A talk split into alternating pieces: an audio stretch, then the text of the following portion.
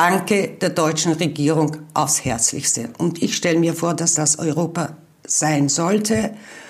Und ich hoffe auch, dass das in Zukunft Europa sein wird, dass wir uns gegenseitig helfen. Ich bin Luis Klamroth und in diesem Podcast geht es nicht um Corona. Zumindest nicht um das Virus, sondern darum, was Corona mit uns macht. Also mit uns als Gesellschaft. Mein Team und ich wollen wissen, wie es den Eltern geht, die ihre drei Kinder auf einmal im Homeoffice betreuen müssen. Wie es dem Krankenpfleger, der Polizistin, dem Supermarktverkäufer geht und wir wollen auch wissen, wie es Entertainern geht, die jetzt ohne Publikum TV-Shows machen. Das ist Klamroth Calling.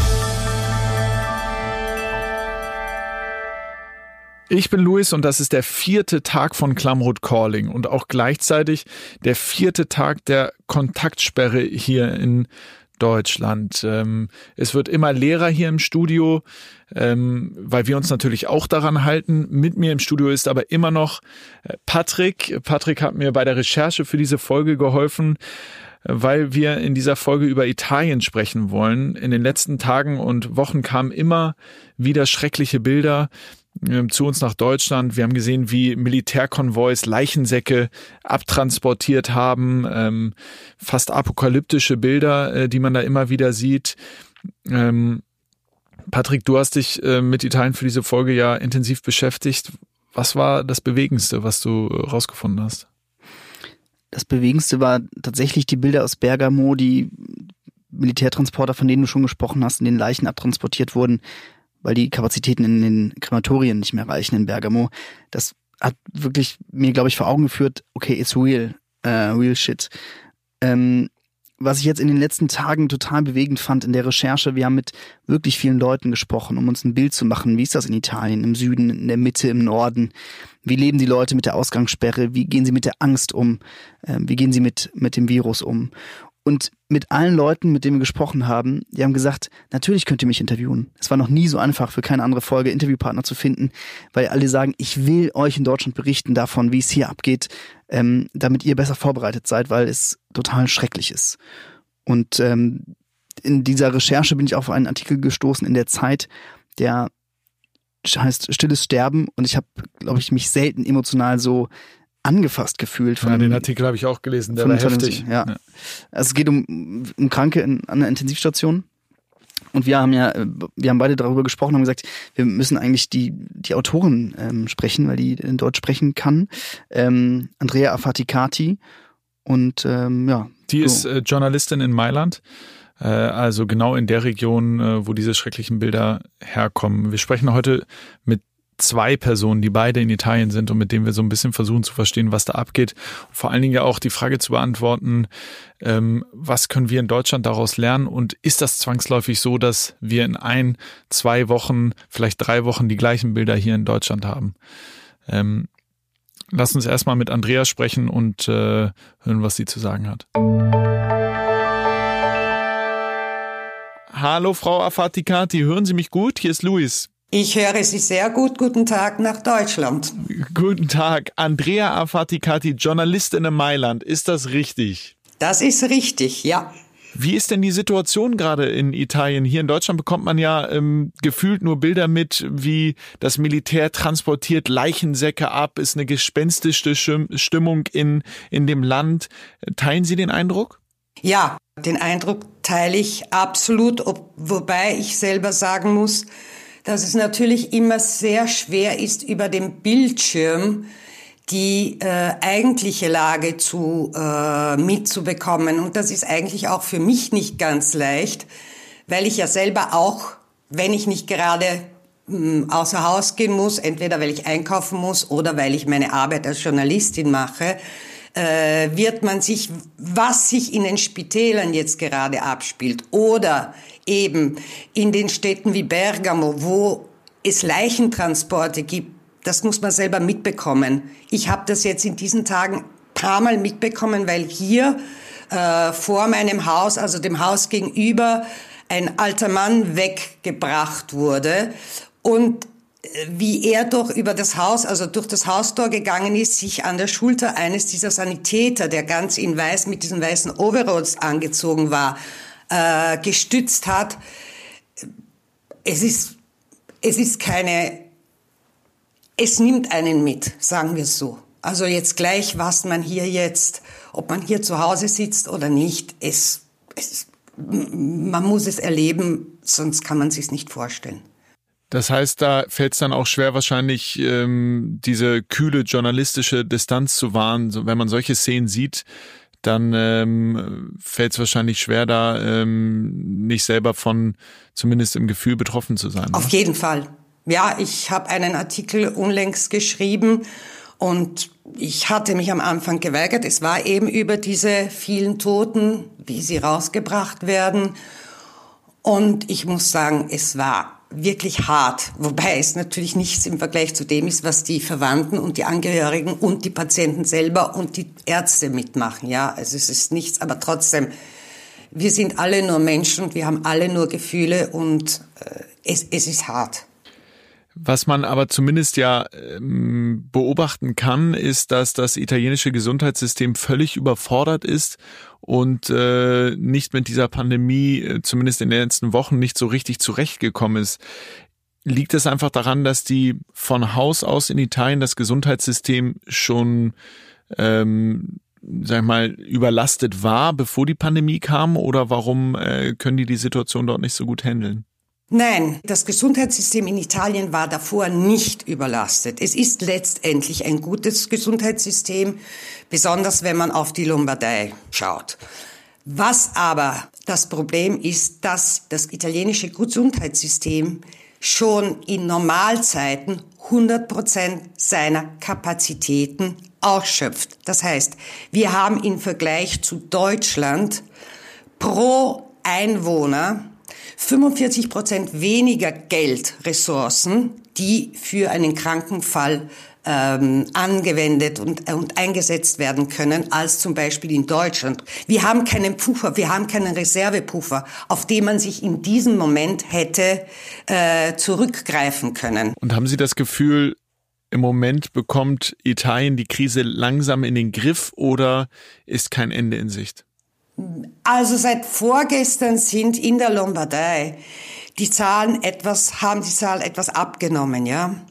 Das heißt aber noch lange nichts. Also das könnte ein gutes Zeichen, ein erstes leichtes, äh, positives Zeichen sein. Man muss aber diese ganze Woche noch abwarten und sehen, ob sich dieser Trend nach unten jetzt stabilisiert. Das heißt, von Tag zu Tag gibt es weniger Infizierte, von Tag zu Tag gibt es weniger Tote. Das kann man erst Ende der Woche sagen. Jetzt gibt es immer wieder Virologen, die sagen, Italien ist Deutschland in der Entwicklung ein bis zwei Wochen voraus und wir würden in Deutschland die gleichen Entwicklungen erleben, wenn wir bestimmte Maßnahmen nicht treffen. Was würden Sie sagen, kann Deutschland aus der Krise in Italien lernen? Also, dass wir oder dass Deutschland zehn Tage hinterher ist, das stimmt zwar. Es muss aber angesichts der Zahlen, die ich auch in Deutschland sehe, aber die auch hier in Italien kommentiert werden, scheint Deutschland äh, doch nicht die sprunghafte äh, Multiplizierung der Fälle zu haben, wie wir sie hier haben, ja. Was Deutschland aus dieser, aus dieser Krise lernen kann, ja, man kann sich, wir alle als Bürger können uns jetzt wirklich nur ganz, ganz strikt an die Maßnahmen halten. Wobei ich auch noch etwas hinzufügen möchte, ja. Deutschland hat acht Patienten, also wurden acht Patienten nach Deutschland ausgeflogen. Ich danke der deutschen Regierung aufs Herzlichste. Und ich stelle mir vor, dass das Europa sein sollte. Und ich hoffe auch, dass das in Zukunft Europa sein wird. Dass wir uns gegenseitig helfen. Also für diese Hilfe bin ich Deutschland wirklich sehr, sehr dankbar. Äh, dann bedanke ich mich für das Gespräch und für die Einschätzung aus Italien und äh, drücke die Daumen, dass Sie äh, gesund bleiben und Ihre Arbeit dort auch weiterhin ausführen können. Ich danke Ihnen für dieses Gespräch und alles Gute auch nach Deutschland. Tschüss, Wiederschauen. Wiedersehen. Boah, Wahnsinn. Ja, das, äh, das ist schon bedrückend. Also äh, auf der einen Seite ja ähm, diese Geschichte von dem Mann, der da aus seinem Haus äh, quasi abtransportiert wird und ähm, also die, diese, diese bedrückende Atmosphäre und dann gleichzeitig aber so eine, so eine aufkommende Solidarität äh, innerhalb Europas. Das ist schon zwei Extreme, die da gerade gleichzeitig passieren. und auch sie, ne? Also ich finde sie einfach eine krasse Figur. Wir haben ja in der Regie auch ihr Bild gesehen, weil wir haben geskypt und ich war wahnsinnig bewegt von dem, was sie gesagt hat und wie sie es gesagt hat. Und aber auch als Journalist davon, wie sie arbeitet. Also das ist für uns ja hier unvorstellbar. Wir sind hier im, im Studio, halten Abstand, ähm, treffen mal Leute, aber du rufst ja meistens äh, Leute an und sie geht einfach raus ähm, mit Atemschutz, mit Handschutz und fährt Rad durch diese Stadt, in der niemand mehr auf den Straßen ist. Und das finde ich irgendwie auch Wahnsinn einfach. Ja, wir wissen jetzt, wie die Situation in Italien ist. Ziemlich schlimm. Ähm, aber wir wissen noch nicht so richtig, warum gerade in Italien und auch gerade in Norditalien die Situation so ist, wie sie ist. Wir haben in den vergangenen Tagen hier auch in der Redaktion mit ganz vielen Expertinnen gesprochen. Es gibt nicht die eine Antwort, aber es gibt ein paar ganz kluge und wir haben äh, Frau Oswald Richter angerufen und äh, sie ist bereit, mit uns zu sprechen. Und sie kommt auch aus dem Norden, auch kein Zufall. Der Norden Italiens ist ja die gefährdetste Region, die Region mit den meisten Fällen, auch Todesfällen. Und das eine hat mit dem anderen ja durchaus auch zu tun. Hallo Frau Ostwald-Richter, hier ist Luis Klamroth. Ja, ich grüße Sie. Hallo. Ich grüße Sie. Ist das richtig, wenn ich Sie vorstelle als Leiterin des Goethe-Instituts Mailand? Korrekt. Ja, das bin ich. Super. Wir sitzen hier im Studio und fragen uns, warum eigentlich Italien? Warum ist das da so eskaliert? Ich denke, mm, dass das Virus schon lange hier war, ohne dass das irgendjemand auf den Schirm hatte, weil wir haben alle, auch glaube ich Sie in Deutschland, wir haben alle nur nach Wuhan in China geguckt. Das glaube ich ist das wichtigste Moment, um die Frage zu beantworten, warum so sehr Italien aber Italien trifft es natürlich nochmal, so zumindest ähm, mein Eindruck, äh, viel härter als zum Beispiel Deutschland. Und da frage ich mich schon, was ist da in Italien anders als zum Beispiel in Deutschland oder anderen europäischen Ländern? Ja, wenn ich sehr spät erst weiß, dass es dieses Virus ist, was zum Beispiel wie jetzt bekannt wurde im Januar eine Welle von Lungenentzündung, die durchaus tödlich verlaufen sind, in und um Bergamo verursacht hat, dann waren natürlich die Ansteckungszahlen exponentiell sehr viel höher, als das in den anderen Ländern der Fall ist, weil dort hatte man das, also in Deutschland war klar, äh, mit einem Infizierten entstehen XYZ weitere und das muss ich in den Griff bekommen. Hier war sozusagen die Ausgangssituation sehr viel dramatischer, als endlich klar war, das Virus ist in Italien da. Und warum gerade Norditalien? Warum haben die da ähm, mit so zu kämpfen? Also einmal gibt es äh, die Theorie, die an der viele italienische Wissenschaftler dran sind, die sagen, das Virus reist mit der Luftverschmutzung, ne? also mit diesen Feinstaubpartikeln. Und wenn Sie auf die Landkarte gucken und sehen, wo es am heftigsten jetzt auch ist, die äh, Luftverschmutzungswolke geht ja über diese Padana-Ebene, die in Venedig beginnt und sich sozusagen über die Lombardei bis ins Piemonte hinzieht. Und da scheint was dran zu sein, dass durch diese hohe Luftverschmutzung hier in der Region auch definitiv sehr viel mehr Viruspartikel unterwegs waren und vielleicht auch noch sind. Gibt es sonst noch strukturelle Gründe, warum Italien sich so schwer tut mit dem mit der Bekämpfung ähm, vom Coronavirus? Aus meiner Sicht nicht, weil es haben ja sehr früh äh, viel stärkere Ausgangsbeschränkungen bestanden, als jetzt die anderen Länder in Deutschland reagiert haben.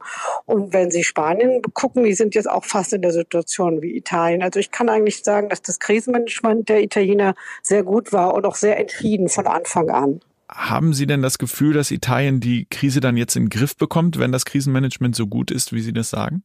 Ja, weil es wurde zum Beispiel vorher gesagt, dass der Peak der äh, Erkrankung und auch der Todesfälle jetzt dieses Wochenende erreicht werden müsste. Und tatsächlich zeigen die Zahlen, dass es so aussieht, dass wir jetzt drüber sind. Und das ist ja schon mal, sagen wir mal, so ein kleiner Hoffnungsschimmer daraus höre ich, dass Sie auch Hoffnung haben, dass, äh, dass das Ganze bald vorbei ist und äh, die Ausgangssperren auch aufgehoben werden.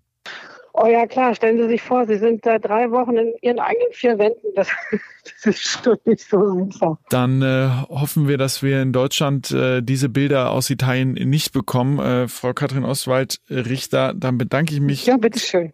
Bleiben Sie gesund. Ja, hat auch nochmal gezeigt, es gibt nicht die eine Antwort. Und auch wenn man sich jetzt wie wir in der Vorbereitung hunderte Artikel durchliest, wird man ähm, 102 Antworten äh, darauf finden. Diese These mit dem Feinstaub zum Beispiel habe ich am Anfang gedacht, stimmt das? Kann das stimmen? Und es gibt aber Wissenschaftlerinnen, die sagen, ja, es gibt da einen Zusammenhang, andere bestreiten das. Und das ist ja auch Teil dieser ganzen verrückten Situation, in der wir uns ja auch hier in Deutschland befinden, dass wir irgendwie immer nicht so richtig wissen, äh, was morgen noch wahr ist und diese Unsicherheit, wie lange wird es dauern, was sind die Ursachen, äh, das werden wir wahrscheinlich erst in Jahren so richtig wissen und das macht einen ja auch irgendwie verrückt. Patrick, das war eine Folge, die hat mich, um ehrlich zu sein, richtig runtergezogen jetzt. Ja, geht mir äh, auch so. Danke dir. Danke dir. Klamroth Calling ist eine Koproduktion von Studio Bummens und K2H. Redaktion Patrick Stegemann, Marie-Louise Wagner, Keschrau Beros, Kate Kubel und Laura Pohl. Ton und Schnitt Christian Pfeiffer.